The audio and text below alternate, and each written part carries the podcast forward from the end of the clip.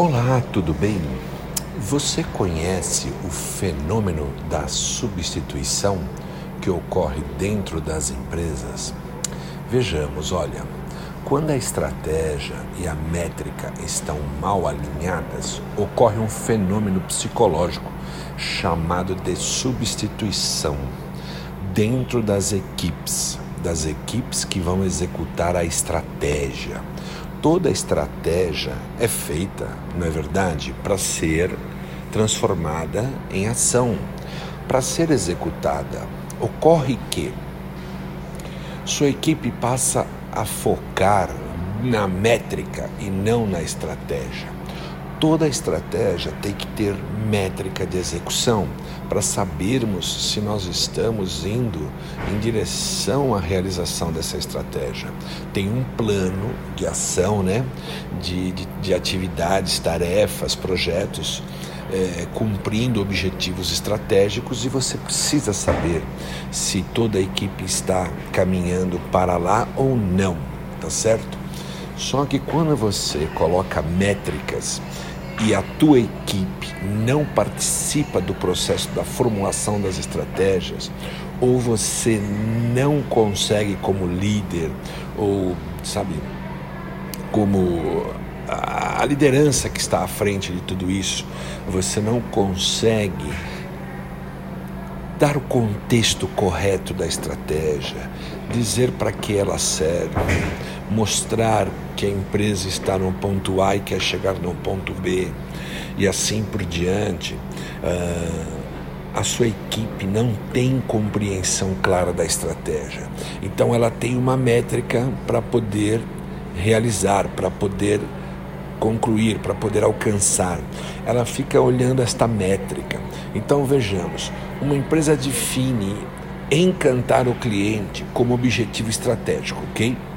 decide acompanhar seu progresso usando o resultado de pesquisas de satisfação do cliente.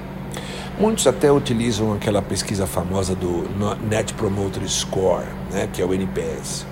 Todavia, por algum motivo, os colaboradores começam a pensar que a estratégia é maximizar a pontuação das pesquisas, é tirar lá o 10, em vez de proporcionar uma ótima experiência ao cliente. O foco tem que estar na estratégia, a execução com a sua métrica tem que traduzir a estratégia, entendeu? Uma empresa define a estratégia de tornar sua proposta de valor conhecida por um público massivo, utilizando os canais das mídias sociais. O objetivo estratégico aqui é de atrair pessoas que se identificam com a sua proposta de valor. O que a tua empresa entrega de benefício aos clientes? O que ela entrega a eles que agrega valor na vida deles, né? Porém, a equipe de execução coloca foco total na métrica de volume de audiência. Audiência, como sabemos, não significa afiliação então veja, não adianta, por exemplo, é, um digital influencer que tem como estratégia fazer alguns lançamentos no ano, né, de produtos, infoprodutos, na verdade, alcançar uma receita tal, é, se ele, se a métrica que ele tem para tornar essa estratégia uma realidade for medir só audiência, e aí a equipe inteira que está trabalhando nisso ficará lá vendo quantos likes, quantos comentários, quantas curtidas, quantas novas inscrições houveram na página, no, no, no, no canal YouTube deste digital influencer, no LinkedIn e assim por diante.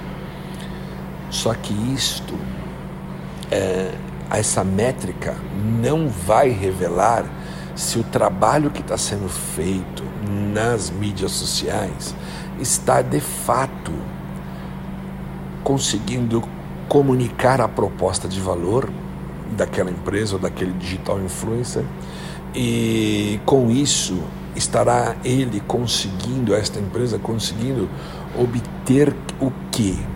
Obter uma comunidade que esteja engajada com o trabalho dele e que muito possivelmente vai adquirir seus infoprodutos, compreendem? Então temos que ter muito cuidado. Uh, neste caso, nesses dois casos, o fenômeno da substituição ocorreu porque as equipes colocaram só atenção na métrica, tentaram potencializar o máximo uh, esta métrica, alcançar, atingi-la, mas não o objetivo estratégico em si. Para evitar esse fenômeno, eu recomendo que o líder traga a sua equipe para participar da elaboração da estratégia.